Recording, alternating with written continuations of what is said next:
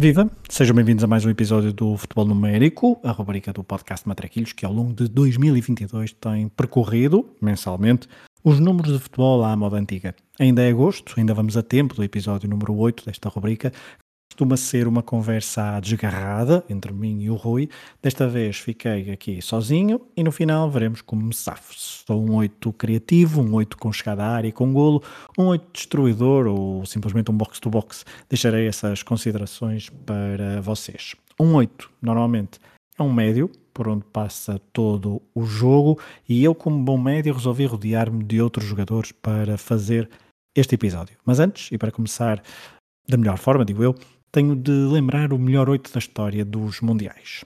Com destino e elegância, dançarino pensador, sócio da filosofia da cerveja do suor. Ao tocar de calcanhar o nosso fraco, a nossa dor. Vi um lance no vazio, herói civilizador,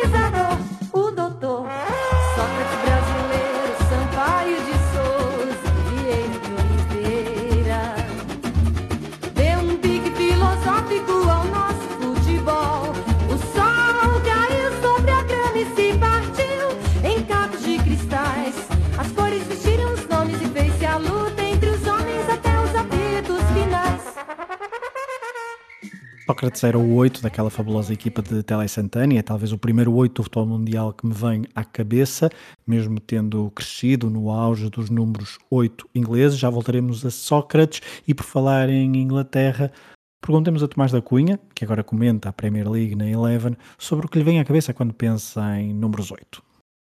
Quando penso no número 8 é de facto muito fácil viajar até ao futebol inglês. Isto porque o sistema predominante foi durante muito tempo o 4-4-2 e o número 8 é precisamente esse médio que joga em dupla com um 6 mais posicional e que depois tinha toda a liberdade para chegar à área contrária e marcar golos, remate de meia distância também muito forte, isto pensando sobretudo no futebol inglês, mas também uma ajuda defensiva muito relevante ao nível da pressão, da recuperação de bolas, para fechar aquele espaço central era preciso ter um, um 8 que também contribuísse defensivamente de forma ativa para ajudar o 6. E o futebol inglês deu-nos isso durante muito tempo. Um Lampard, um Gerrard, um Scholes, um Vieira, que é também um jogador que teve um impacto tremendo no futebol inglês pela dimensão física, pela forma como também conseguia chegar à área contrária. Lampard e Gerrard são dois nomes marcantes da era Premier League, nos respectivos clubes também. Gerrard com aquela escorregadela eh, clássica, mas não deixa de ser um enorme jogador.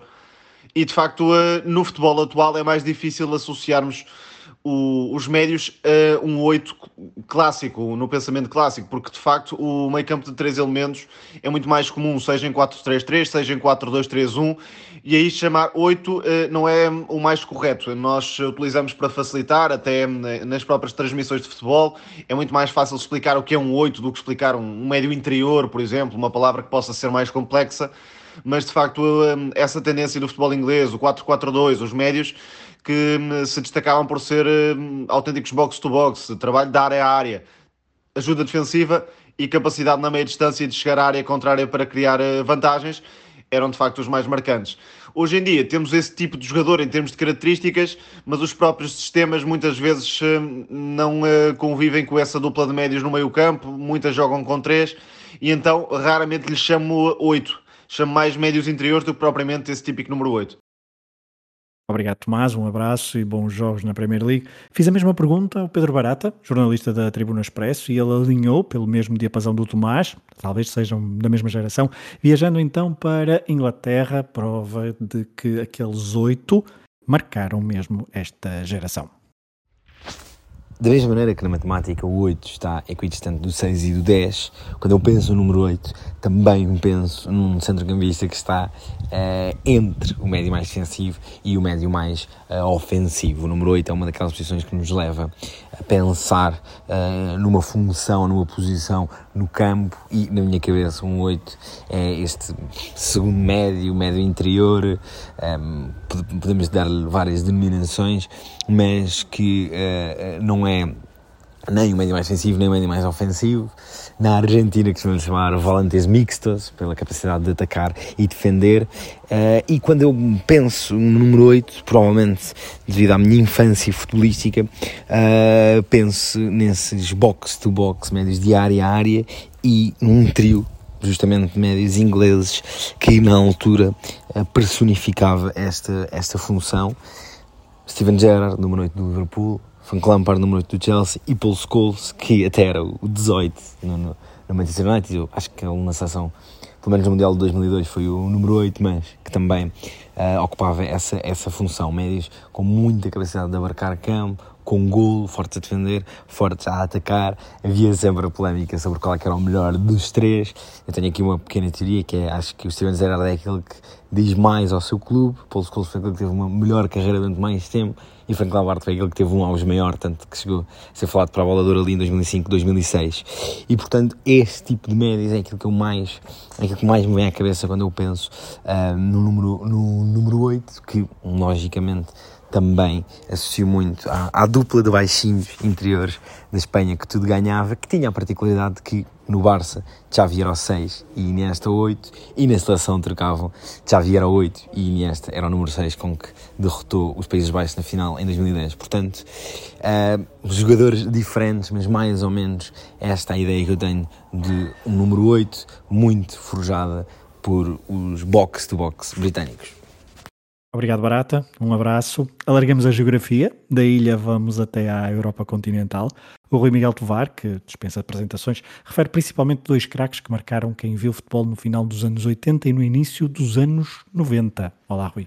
Ora então, vamos lá. O que te vem à cabeça quando pensas em número 8? O primeiro de todos foi Frank Rijkaard no Milan.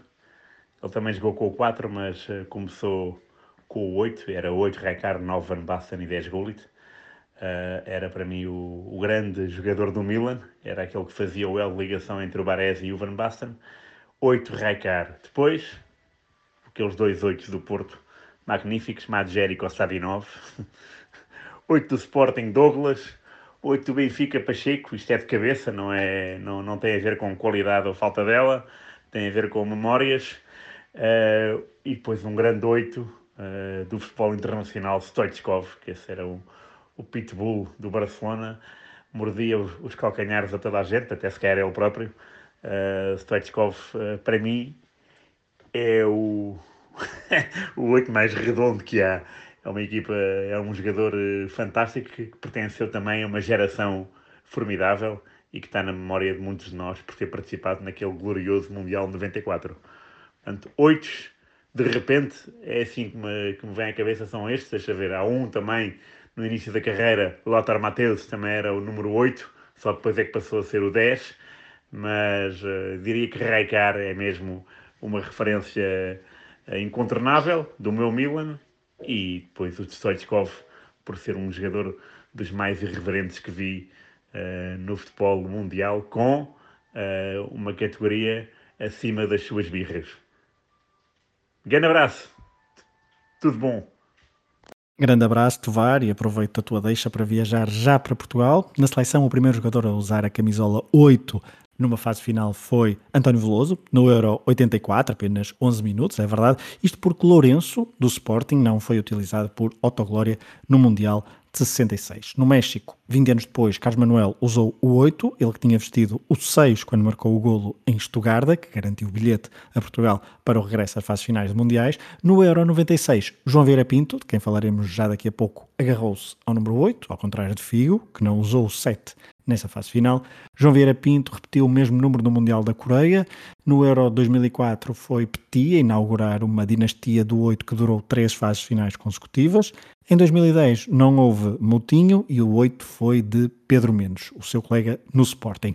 Perguntem ao Carlos, mas desde 2012 que o 8 da seleção é então de Moutinho e veremos quando é que termina, provavelmente em 2022 no Qatar, esta dinastia do 8 de João Moutinho. No futebol nacional, e como costumamos fazer aqui, vamos viajar pelos oitos dos três grandes, mas antes olhemos para o célebre, para a célebre época de 95 96, a primeira dos números fixos por época, e para os craques da liga com esse número: Mário Silva no Bessa, Gilmar em Guimarães, Tulipa nos Belenenses, Hugo Santos em Leiria, Johnny Rodlund, internacional sueco, que tinha vestido a camisola do Manchester United e que nesta época fez alguns jogos ao serviço do Sporting de Braga, Jokanovic, no Marítimo, outro sérvio, mas no Varense, Dragan Punisic, Carlos Mariano no Salgueiros, Tuque no Gil Vicente, Paulo Ferreira na Reboleira, ele que depois viria de ser transferido para o Futebol do Porto, juntamente com Rodolfo e com Fernando Santos, Kim Machado em Chaves e agora nomes se calhar menos conhecidos, Cristóvão em Lessa, José Joaquim do Felgueiras, Bruno Silva, Campo Meirense e Rui Manuel do Tircense. Uh, portanto, temos aqui algum conjunto de nomes, alguns deles desconhecidos, outros uh, são nomes até bastante marcantes do futebol português dos anos 90. Mas vamos aos três grandes. No Sporting, o primeiro oito fixo foi Pedro Martins, mas João Castro, do podcast Sporting 160, o João Castro então prefere um outro Pedro, não é assim? Olá Castro. Olá a todos. Uh, em relação ao número 8 mítico uh, do Sporting e contando que a numeração fixa começou em 95, 96, um, queria trazer um mítico e um não mítico.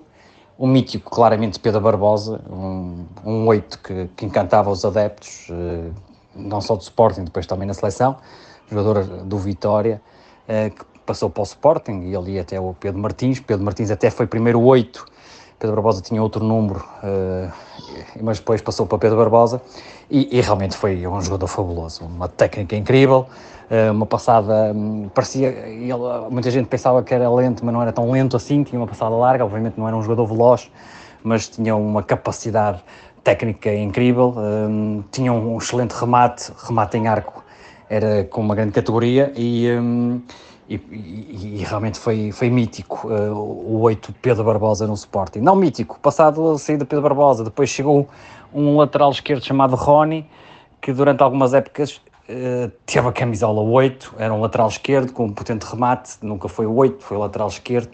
Não sei como é que se, se podia dar um 8 a um lateral esquerdo, uma época muito atípica do Sporting. Uh, ainda tivemos outros 8 Tivemos o Luís Loureiro também numa época a 8, se eu não me engano, uh, e depois ainda tivemos aquele final de Manis uh, a 8 também do Sporting. Uh, mas sem dúvida, destes anos, Pedro Barbosa com o 8 era um jogador sublime. Um abraço, Castro, obrigado. De Alvalade viajamos para o outro lado da segunda circular e na luz, o primeiro 8 já foi uh, falado aqui, João Vieira Pinto, um dos heróis de quem? Do Filipe Inglês, mais conhecido no mundo dos podcasts como Baqueiro, seja no Benfica FM, seja no História Gloriosa. Olá, Baqueiro, fala-nos então dos oito benfiquistas. Falar do número 18 no futebol, regra geral, é falar de médio centro. E no Benfica isso não é exceção. Se antes de 95, a altura em que os números ficaram fixos nas camisolas, o número podia ter um dono diferente em cada jogo, sendo por isso difícil associar jogadores, mas pode-se referir José Augusto ou Tony. Depois de 95 tivemos jogadores para todos os gostos. Uns mais talentosos, como Ramires ou Katsuranis, outros menos talentosos, como Bruno Aguiar ou Douglas. Tivemos um brinca na areia como Roger ou um simpático velhote como Chano. Mas há um número 8 que paira sobre todos os outros. Tanto que quem me ouve sabe que é impossível não falar dele. O menino de do antigo terceiro anel, o nota 10 da bola no mítico 6 a 3, João Pinto é o 8 de excelência do glorioso e do futebol português. Foi para o Clube da Luz o jogador da década de 90 e é ainda hoje, apesar da triste dispensa ida por ao Sporting, o ídolo de tantos trintões e quarentões que sonharam tantas, tantas noites em criança em pegar na bola a meio campo, fintar todos e marcar três gols ao Sporting num jogo do título. João Pinto é o 8 do Benfica. Um abraço vaqueiro. Por fim, nas Antas, o número 8 teve poucos donos, comparado com outros números, mas o Josberto Occhini, do podcast A Culpa é do Cavani e do blog Porta 19, faz a análise por nós e venha ela. O 8 tem uma importância vital na história do clube. Foi com essa camisola que, que a Europa e o mundo começaram a olhar para nós com, com aquele número vermelho nas costas da, daquele rapaz argelino que, que se lembrou de fazer aquela, aquela treta de calcanhar e, e, e correu bem. Uh, opá, depois tivemos o Costa 9, de, andou muito tempo com o 8 nas costas também, e é, é, uma passagem de testemunho curiosa, porque o Rui Barros volta de Marselha uh, na altura do, de que o, que o 9 sai, uh, fica com o 8, e, e, no ano seguinte começaram os números fixos, e então o Rui Barros fica com o 8 6 anos, portanto faz o penta todo, e ainda fica mais um ano a brincar, bah, como o resto da equipa do, do engenheiro, que, que conseguiu não ganhar o campeonato com o Jardel. Depois uh, pá, vem o Pavlin, uh, numa, numa, palavra foi assim. O Nuno Valente, que, que teve, talvez foi a peça menos sonante dos titulares do Mourinho. Até depois chegou o Lucho. Pá, e o Lucho marca a diferença, né? O Lucho cativa uma nova geração de fãs para, para o clube. Uh, é ainda hoje uma figura marcante. e, é interessante ainda, ainda pensarmos que, que, que, que há uma espécie de oscilação muito, muito grande, de um yin yang de produtividade uh, com a nossa camisola 8, porque depois, tens, depois do Lúcio tens o Valeri, uh, que penou por comparação com, com o El Comandante, depois tens o Moutinho, que nos apaixonou a todos, uh, depois veio o Josué, que, que, desiludiu. A seguir vem o Brahimi, que traz o 8 do, do, da Argélia de volta, e depois vem o Baró, que não confirma a reputação que vinha da, da escola secundária. E, e, opa, e depois o Uribe, que é essencial na equipa a jogar a 6, não é 8. Portanto, opa, se eu tivesse de escolher um único 8 a jogar na posição 8 no Porto, é Lucho sem dúvida nenhuma. Obrigado, Jorge. Um abraço.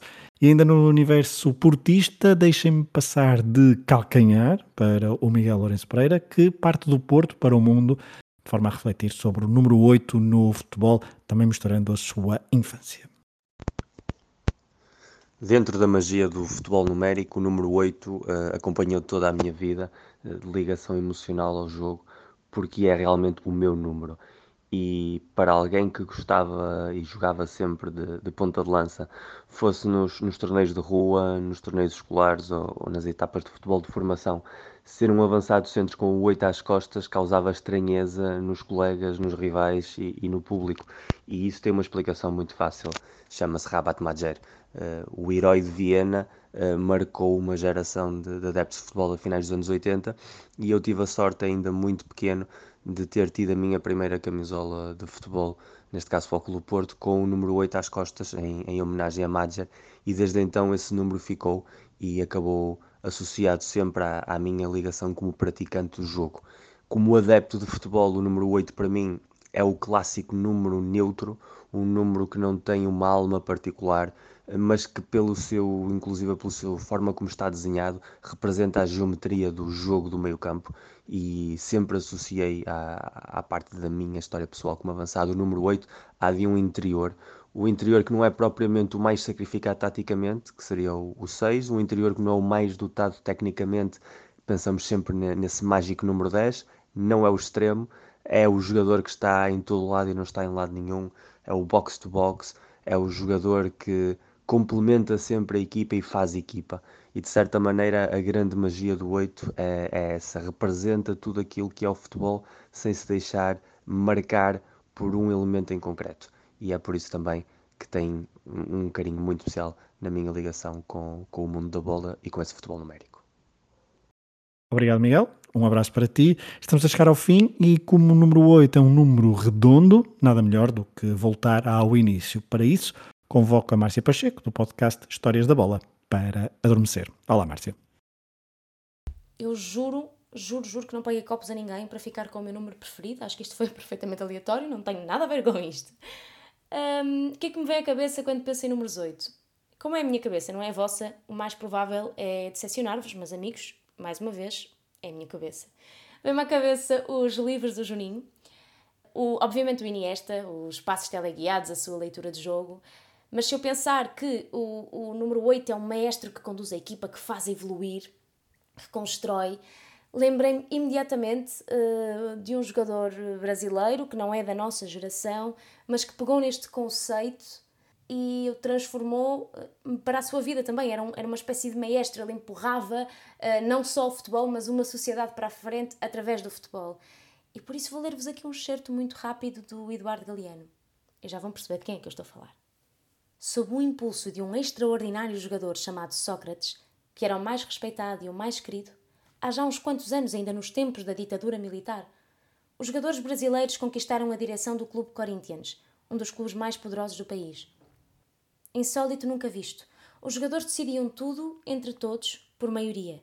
Democraticamente discutiam e votavam os métodos de trabalho, os sistemas de jogo que melhor se adaptavam a cada partida, a distribuição do dinheiro recebido e todo o resto nas suas camisolas lia-se Democracia Corintiana. Ao cabo de dois anos, os dirigentes destituídos recuperaram o bastão do comando e acabaram com isso. Mas enquanto durou a democracia, o Corinthians, governado pelos seus jogadores, ofereceu o futebol mais audaz e vistoso de todo o país. Atraiu as multidões aos estádios e ganhou duas vezes seguidas o Campeonato de São Paulo. Obviamente que Eduardo Galeano uh, traz sempre alguma pitada, algum romance para efeitos literários, mas eu acho isto uh, extraordinário. Obviamente é uma, uma visão um, pouco poética, mas isto para mim seria, poeticamente falando, o expoente máximo do número 8. É o jogador que transporta esta, estes atributos do, do que é o número 8 em campo para, uh, para a sua vida e que numa altura em que o, o, Brasil é fustigado com uma ditadura militar, portanto em que não há democracia, eles constroem uma democracia no seu clube e entram em campo. Um, há uma imagem até muito célebre com, com uma faixa de democracia corintiana, portanto é uma luta. Uh, como eu acho que, honestamente, acho, acho, acho que é ímpar, uh, acho que não há na história nada assim, e, e por isso, olhem, é o, é o que eu penso quando, quando penso em número 8. E é com Galeano, e com esta reflexão da Márcia que chegamos ao fim deste episódio do Futebol Numérico, episódio número 8 do mês de agosto. Próximo mês vamos falar, vamos marcar muitos golos, vamos falar de novos, e novos rima com gols e com goleadores. Veremos o que, o que traremos para o próximo mês da rubrica de futebol numérico. Agora, setembro, aliás, vai-nos trazer também o regresso do flashback e também os outros, uh, algumas outras rubricas aqui no Matraquilho. Estejam atentos. Muito obrigado por terem estado desse lado. Um abraço a todos e obrigado aos nossos convidados deste episódio. Um abraço.